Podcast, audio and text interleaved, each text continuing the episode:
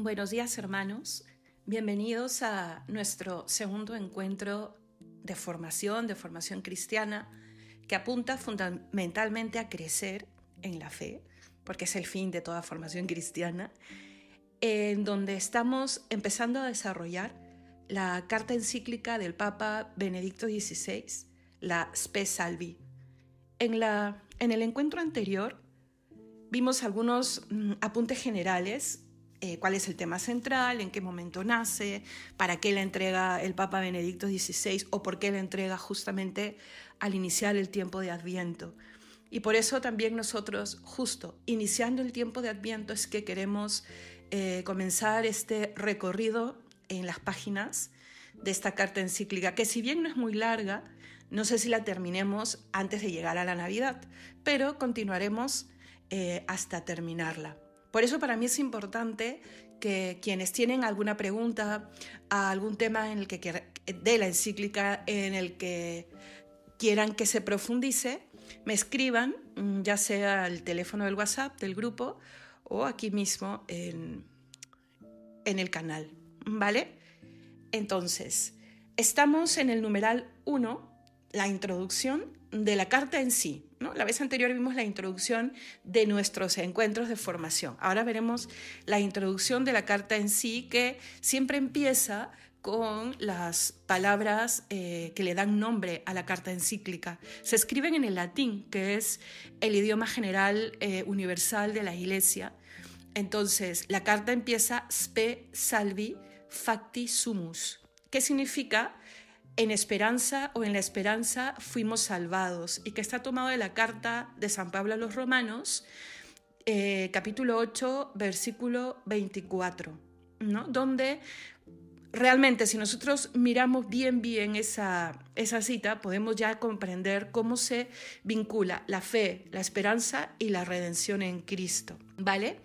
Entonces, eh, la redención nos pone delante de una esperanza que nos ayuda a afrontar nuestro presente, hermanos, ¿no? y nos lleva a preguntarnos, y así empecemos, ¿cómo es mi presente inmediato? ¿Cómo es? ¿Cómo lo estoy viviendo ahora mismo?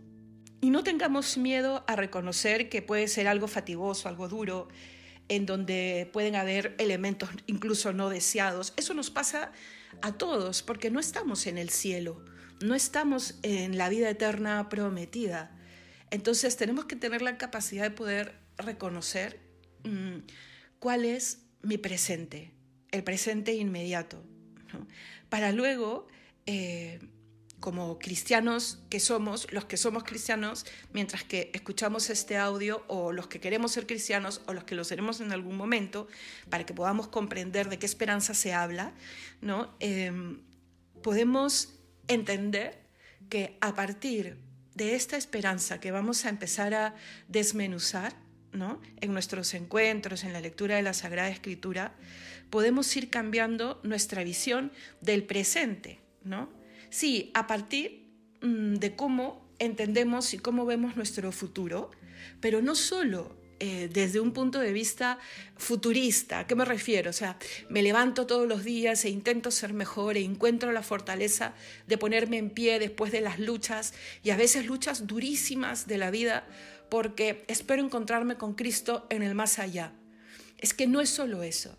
Claro, es fundamental que nos vamos a encontrar con Cristo en el más allá pero Cristo está ya aquí, en un ya pero todavía no, como dice eh, el estudio de los últimos momentos, ¿no? de lo que se conoce como la escatología, pero está ya y se ha, quedado, se ha querido quedar presente y es lo que además celebramos en la Navidad. Él vino, nació y nos dejó un rostro, un nombre, un pueblo, una madre, eh, por los evangelios, y no solo por los evangelios, por varios historiadores de la época, no creyentes, no cristianos, algunos inclusive romanos o judíos, sabemos que existió Jesús de Nazaret, sabemos que murió en cruz, que nació un grupo que, que siguió sus enseñanzas y que existe hasta el día de hoy, cuando nada prospera con elementos tan difíciles de vivir ¿no?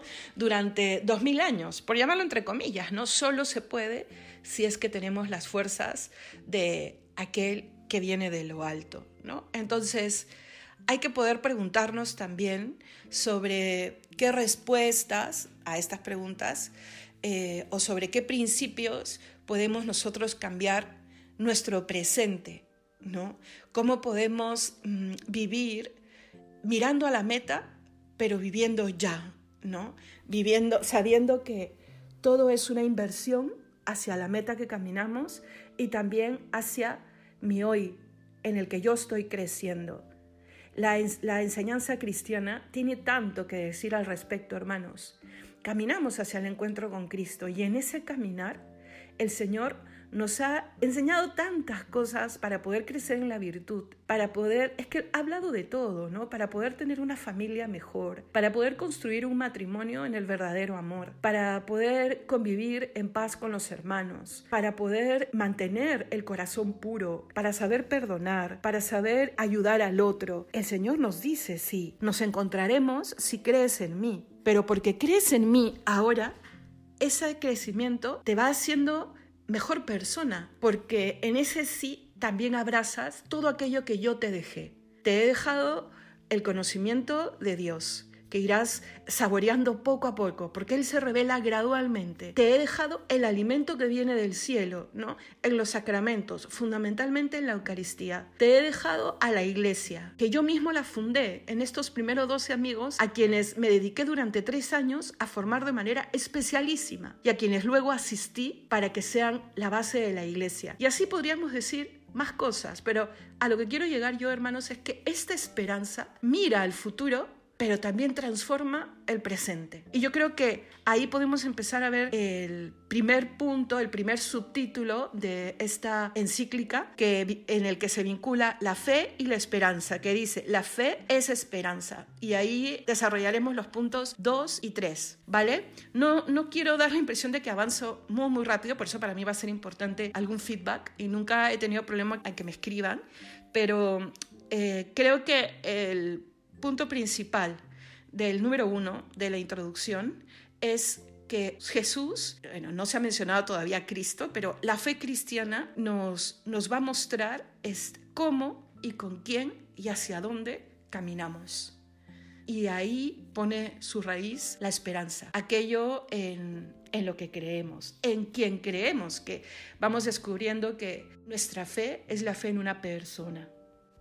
El punto uno termina con dos preguntas. Quédatelas, escríbelas o quédatelas en la memoria porque volveremos a ellas. Dice, ¿no? ¿Por qué hay esperanza? ¿Somos redimidos por ella? Y la segunda, ¿de qué tipo de certeza se trata?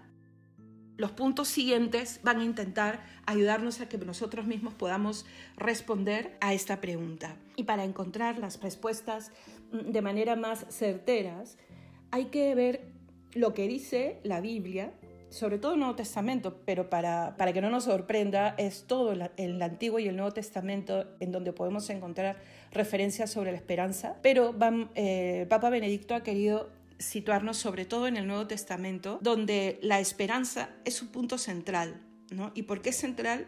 Porque la fe y la esperanza parecen intercambiables.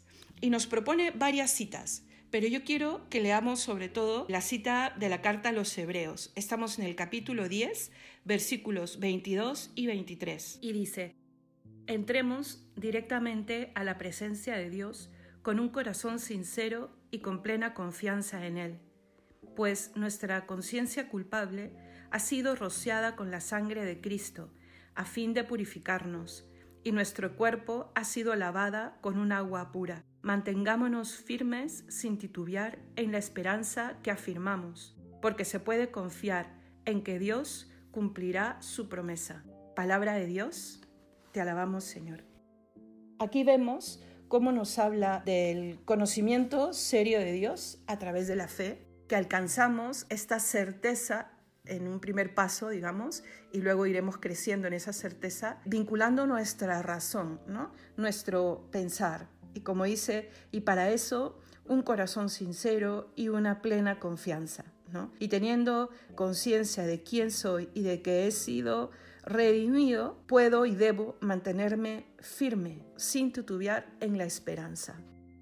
Si nosotros queremos ver la vinculación, podemos ver cómo se abraza esto como en dos pasos, pero que están intrínsecamente vinculados. Después del uno viene el dos, ¿no? Y en el uno yo me encuentro con alguien, yo me encuentro con aquel que me hace crecer eh, como persona, que me habla del cielo, que me viene a hablar de la redención, me encuentro con él y esa persona me ayuda también a encontrarme conmigo mismo. Reconozco por qué mi corazón titubea tanto, por qué a veces abrazo el mal que no quiero, por qué, ¿no? Y, y, cómo, y cómo caminar hacia esa certeza que empiezo a creer. Y que esa certeza que empiezo a creer me debe permitir caminar con firmeza y con esperanza. Porque el desde ya, desde el presente, puedo yo ir entregando mi vida a ese Dios que me llama y a ese Dios que me redime. Puedo yo ser amado por ese Dios que ha venido a amarme y amar a ese Dios que espera que le ame. Pero bueno, nos estamos adelantando un poco, estamos haciendo una, una síntesis un, poco más rápida, ¿no? Em, entonces, hay varias citas, yo les recomiendo que repasen las citas que están en el numeral 2 y dentro de, estas citas está también la carta del apóstol San Pablo. Es realmente de los apóstoles el que hace referencia a la esperanza de una manera maravillosa y frecuente, frecuente, porque hablará de la esperanza como fortaleza, como alegría, como camino, en fin, ¿no? Entonces aquí eh, nos habla en la primera carta del apóstol San Pablo a los tesalonicenses, capítulo 4, versículo 13. Ya lo lees tú completamente, pero habla sobre todo y nos llama a no afligirnos como quien no tiene esperanza. Y él mismo lo dice de sí mismo. Yo vivía sin esperanza, ¿no? San Pablo da más de, en más de una ocasión testimonio de su propia conversión y era un creyente, pero hablaba de una vida oscura, ¿no? Y a veces podemos ser buenas personas, incluso decir que, creemos en Dios, pero no creemos en la oportunidad de vivir una vida con luz desde ahora. Entonces, por eso creo yo que el Papa Benedicto quiere hablarnos de una esperanza que nos atrae, nos, nos trae el cielo ya, pero a la manera de aquí, ¿no? A la manera de aquí, ¿no? Como, como Jesús quería que los apóstoles lo entendieran. Estamos en el mundo sin ser del mundo. Y ese sin ser del mundo es el que nos atrae un poco pedacitos de vida eterna en nuestra vida, momentitos de vida eterna en nuestra vida y que nos permiten no solamente una fortaleza mayor, sino una luz que ilumina las tinieblas de nuestra vida. San Pablo llegará a decir, y él, porque él venía de otra fe también, que cuando conocemos la esperanza cristiana, cuando conocemos a Jesucristo, podemos ir comprendiendo que es una esperanza que se diferencia de otras creencias, porque no solamente nos habla de vivir según quién, ¿no? según el Dios a quien decimos creer, sino vivir con quién y para quién. Es una relación distinta, una relación, por eso Jesús dirá, ya no os llamo siervos, os llamo amigos. Por eso cuando nos enseña a rezar nos dice, rezad así, Padre nuestro que estáis en el cielo, ¿no? Que estás en el cielo. Jesús está abriéndonos a un camino impensado, impensado por la misma filosofía, impensado, hasta la filosofía de, ese, de, ese, tiempo, impensado por los dioses eh, o la manera que se tenía de entender a los dioses de ese tiempo. Jesucristo viene a decirnos que Él es Dios y que Dios nos ha amado por sobre todo, por sobre todo. Y porque tanto nos ha amado, la Trinidad ha decidido que la segunda persona se encarne en el vientre de una jovencita y venga a morar entre nosotros. Entonces, una idea importante hasta aquí. Es cierto que la esperanza cristiana mira sobre todo a la vida eterna, pero al mirar a la vida eterna, sabe que no podremos llegar a la vida eterna por nuestras propias fuerzas, Primero porque estamos encadenados por el pecado. Por eso Cristo vino a redimirnos, cargando sobre sí los pecados de todos. Segundo, porque el Señor quiere que nuestra vida eterna sea en el reino de Dios. No solo una vida eterna entre seres humanos, no. La vida eterna en el reino de Dios, donde será efectivamente eterna, será divina, será plena. Entonces, para que podamos llegar hasta ahí y para que sea nuestra vida, tuya, hermano, que escuchas, mía y ganada por Dios, tiene que ser de alguna manera construida poniendo un granito de arena, pequeñito, porque el 99% lo hace Dios, pero poniendo nuestro granito de arena para que sea nuestra, como dice San Pablo, para que completemos lo que falta en nuestra hora redentora. Y lo que falta es mi sí, lo que falta es nuestro sí. Entonces, esta esperanza se nos presenta como trascendencia, o sea, estamos hablando de un lugar que no es el de aquí, de una experiencia que no es la de aquí, porque no es ni temporal ni material como la entendemos. Sí, hay que trascender, pero también es una experiencia que nos habla de descender de parte de Dios. Él ha descendido para encontrarse con nosotros. Por eso la hace real, real. Por eso Jesús, ¿cuántas veces al hablar del reino de los cielos ha dicho, pues entonces obra así? o cuando quiere hablarnos de la felicidad en esta vida, nos dice, bienaventurados tú, ustedes que, y empieza a definir. O nos dice, mira, para que vivas delante de Dios, procura un corazón así y así y así. O sea, es muy real. Y esa vida, hermanos, ese corazón limpio, nos hace libres y nos hace saborear la presencia de Dios con nosotros. Nuestra felicidad no está en cosas, personas, lugares. No, esas cosas, personas, lugares, por supuesto siempre las personas no como medio, sino como auxilio. El, ser humano nunca será un medio, o sea, siempre será una persona que ayuda, ¿no? que nos ayuda a vivir mejor, pero nuestra felicidad no está en nada de eso. Todo eso está ahí para hablarnos de la felicidad que anhelamos. Por ejemplo, el amor de una madre, el amor de un padre, cuando ve a su niño recién nacido o cuando nosotros pensamos en nuestros padres, ese amor nos acerca muchísimo a entender el amor de Dios, muchísimo. Mira, a mí me pasa que yo sé que lo que le pida a mi padre, ¿no? que un oso gigante parece, ¿no? él va a hacer lo posible por, por, por, por darlo, ¿no? Y no me refiero solamente a lo material, que cuando papá, por favor, trabaja esto, cambia esto, por, el amor que tiene. Entonces muchas veces cuando me encuentro con ese amor y, uno está en ese, Señor, ¿dónde estás? Porque nos pasa a todos, ¿no? Me ayuda mucho a pensar en el amor de Dios Padre. Yo digo, sí, si hasta en las cosas más sencillas, papi, necesito eh, estas toallitas, ¿no? Eh, al día siguiente va a ser lo posible para que me lleguen. Imagínense Dios, que todo lo puede, que es Dios y que me ama. Entonces, por eso, hermanos, mm, el cristianismo, lo, lo poderoso del cristianismo es que no es solo una verdad, no es solo un libro, no es solo una manera de vivir, no es solo un rito. Todo eso se da a consecuencia de la verdad más profunda. El cristianismo es el encuentro con Cristo.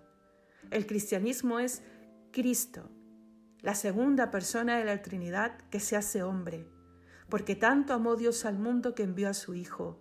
Y este Hijo, después de vivir alrededor de 33 años compartiendo en toda nuestra vida, se dirá de Él que nos amará hasta el extremo, de dar su vida, de dar su corazón, de dar su muerte porque se queda con nosotros. No es solo, ya había hecho demasiado encarnándose, viviendo, dejando, dejándonos palabras de vida nueva, muriendo por nosotros, ya había hecho muchísimo.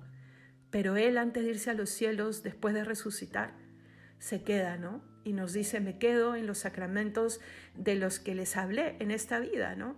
Me quedo a través del Espíritu de Dios para, para ser vuestra fortaleza. El día de ayer en, el diario de Navidad, que es otro encuentro que tenemos, les decía que, que el Señor también se queda en estos regalos sobrenaturales que nos da. Su palabra, los dones del Espíritu Santo, eh, las, em, los sacramentos, la gracia que traen los sacramentos, la iglesia, la comunidad en la que me formo. El Señor está ahí. Nos ha provisto con todo para alcanzar esa vida nueva que nuestro corazón finalmente espera. Por eso es fe y esperanza. Me dejo entender porque yo sé en quién tengo puesta mi fe y sé que aquel a quien espero está ya, está allá y está aquí mostrándome con su corazón, con, señalándolo y, con su palabra, me está diciendo, este es el camino, este, eh, hacia ahí vamos. Y porque Él está aquí conmigo, hace presente de alguna manera un pedacito de cielo y un pedacito de, de gozo en nuestro corazón. Por eso no nos aflijamos, hermanos, en un mundo oscuro. No, no, no vivamos como los que viven sin fe, que experimentan más la oscuridad de la vida que la luz que nos ayuda a ponernos en pie incluso en los momentos más difíciles. Entonces, tenemos un futuro inmediato y final. ¿Por qué digo futuro inmediato? Porque ahorita es tu presente, ¿vale? Y dentro de dos segundos ya es ese futuro inmediato. Entonces tú, yo, los que estamos escuchando y los que estamos meditando eh, en, este adviento del amor de Dios, empecemos un futuro inmediato con una fortaleza renovada. ¿Vale? Que en este presente de este segundo nosotros le podamos decir sí a Dios y tengamos un futuro inmediato mejor. Y antes de pasar al punto 2 hay que quedarnos con esto. Solo cuando el futuro es cierto como realidad positiva, se hace llevadero también el presente. ¿Ok? Entonces, nuestro futuro no es fantasmagórico, el Señor no nos habla de un futuro que no tiene sentido. O sea, que, que no, el Señor nos habla de, de un reino del que ha venido a dar testimonio y para el que nos dice tienes que estar vestidos con trajes de gala que finalmente es la vida de virtud, la santidad. Y para vestirte así, yo estoy contigo, ¿no? Pero decide tú que quieres vestirte así. Entonces nos dice el qué, el cómo, el, en fin, ¿no? Entonces Así, hermanos, con el Evangelio, saboreando el Evangelio, podemos ir comprendiendo que este no solamente me comunica algo, sino que me cambia. El Papa Benedicto lo dice de una manera mucho más inteligente, ¿no? no solamente eh, eh, informa o comunica, ¿no? sino performa. O sea, que es eso? O sea, no solamente me dice algo, sino que me cambia de dentro hacia afuera. Pues bien, ya hemos mencionado a Cristo, entonces podemos entrar de lleno al punto 2, que es en el que el Papa, después de decirnos que nuestra esperanza tiene que estar fundamentada en algo que nos lleve a trascender, nos dice pues, ¿en qué consiste? En Cristo. En, este Dios que, como decíamos, se ha bajado, ha vivido entre nosotros, nos ha hablado en lenguaje de hombre, nos ha redimido, ¿no? Respondiendo las preguntas más trascendentes sobre la vida. Mm, ¿Qué es el bien? ¿Qué es lo verdaderamente bello? ¿Qué es lo verdaderamente mm, verdadero? Y además, Él dice de sí mismo que es la puerta, es el camino, es el alimento, es la misma vida eterna. Entonces, si algo falla en nuestra esperanza, tenemos que preguntarnos cómo está nuestra relación con, con Jesucristo. Y el Papa trae a colación una, un personaje, Josefina Vaquita, Santa Josefina Vaquita, una santa africana, que nos muestra o nos lega un testimonio increíble. Yo te invito a que veas su película. Creo es más que ahora está para verla gratis en, en YouTube, porque es un testimonio en donde podemos nosotros reconocer el verdadero valor de la fe y de la esperanza que tal vez, que tal vez en algún momento de nuestras vidas o incluso ahora mismo en nosotros que nos decimos cristianos se ha visto adelgazado. ¿no? Sí, queremos en Cristo, esperamos la vida eterna, pero esta espera y esta fe transforman mi presente. Realmente estoy convencido en que puedo ser mejor persona, en que la situación puede cambiar, en que yo puedo ser agente de cambio. Ahí en el punto 2 el Papa nos cuenta un poco ¿no? de cómo Vaquita llega a Italia, ella es tomada como esclava en su África natal, vendida muchas, muchas veces de una manera dramática. ¿No? Desde pequeña eh, eh, fue un, alma especial, así la presentan los libros, ¿no? pero le tocó vivir una vida mm, dura y además natural para eh, los africanos de esa época, qué terrible, ¿no? Y de entre venta y venta llega a la Venecia de mediados, creo, del siglo XIX. Y llega a estar en manos de un patrón muy duro, malvado, por decirlo de alguna manera, que la compra para que se encargue de cuidar de su hija y de su esposa. Bueno, la esposa me parece que fallece y la hija empieza a tener una relación estrecha con Vaquita, empieza a aprender de la sabiduría de esta pobre esclava que ni había estudiado ni, ni, había frecuentado los ambientes de esta pequeña, pero le iba mostrando eh, una sabiduría propia encarnada en la humanidad. Acuérdate de quién venimos, por quiénes hemos sido hechos. Y esto habla pues de que el cristianismo es para todos. O sea, está puesto ahí para que sea para todos. Pero en fin, la cosa es que en un momento voy a hacer un salto, ¿vale? En un momento determinado, Vaquita llega a ser comprada por alguien que va a terminar dándole la libertad y conoce a Jesucristo.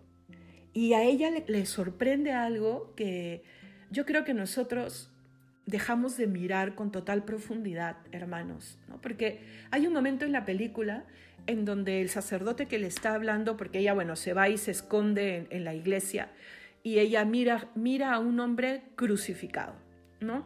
Y en ese entonces, en su, en, su tierra, de donde ella era, los esclavos que, que, habían hecho algo muy, muy malo, no solo los esclavos, las personas que habían cometido algo muy malo morían eh, crucificados. Entonces ella mira y eso le llama la atención y dice, ¿qué ha hecho este hombre para estar crucificado? ¿Quién es?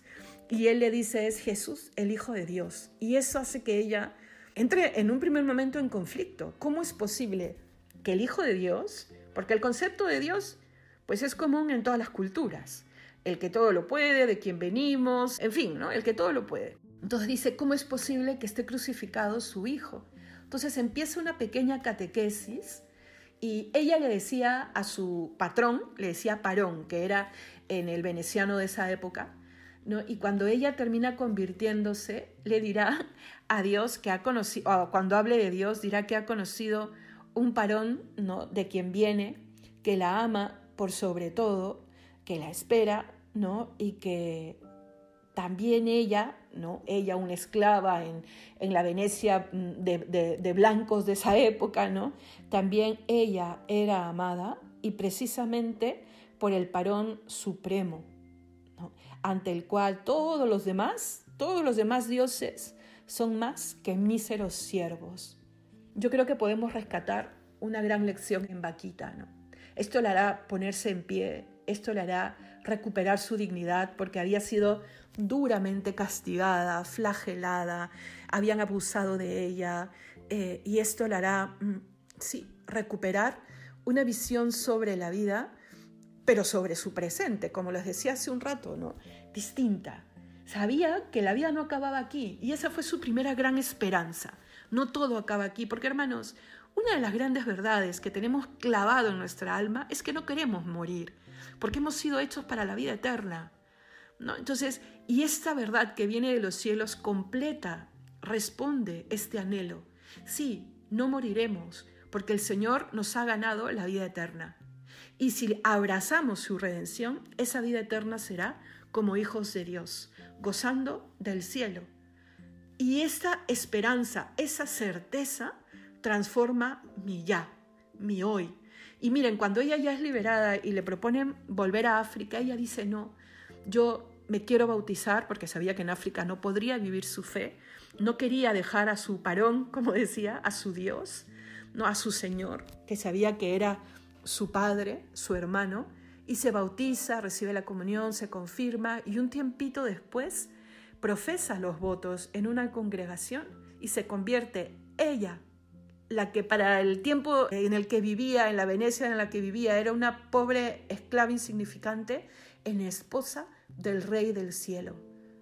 Y dedicará su vida a servir a los más necesitados y también a viajar en lo que, en lo que podía, a donde podía, para contar su proyecto de vida, cómo el Señor la encuentra, porque el Señor es así, sale al encuentro, ¿no?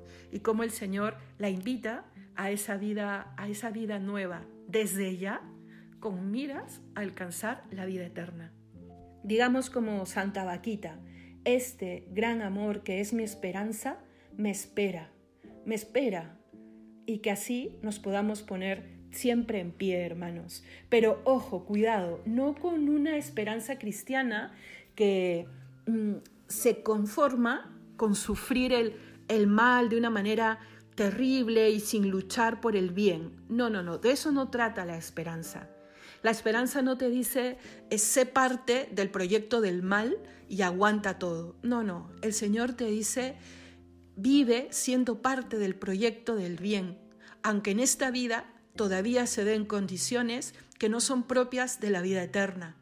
Por eso a veces, hermanos, y, ya eh, empezaremos la, el siguiente encuentro, en todo caso con este tema, se cree que la posición que tiene la Iglesia Católica sobre, sobre el divorcio, lo que dice es que tanto el esposo o la esposa que sufren el agravio del cónyuge, lo que tienen que hacer es aguantar, aguantar y aguantar y aguantar. No, no se trata de eso. Se trata de construir un proyecto con aquel a quien has elegido de caminar hacia el cielo. Por eso hay que saber elegir bien y construir bien. Bien, hermanos. Que Dios los bendiga, que tengamos un inicio del tiempo de Adviento maravilloso, que estos tres primeros números que hemos visto vuélvanlos a leer o si no los han leído después de lo que hemos conversado a leerlos, no son muy largos y sobre todo lleva a meditación las, algunas de las citas bíblicas que el Papa nos propone. Y como Benedicta Vaquita, digamos, este gran amor me espera.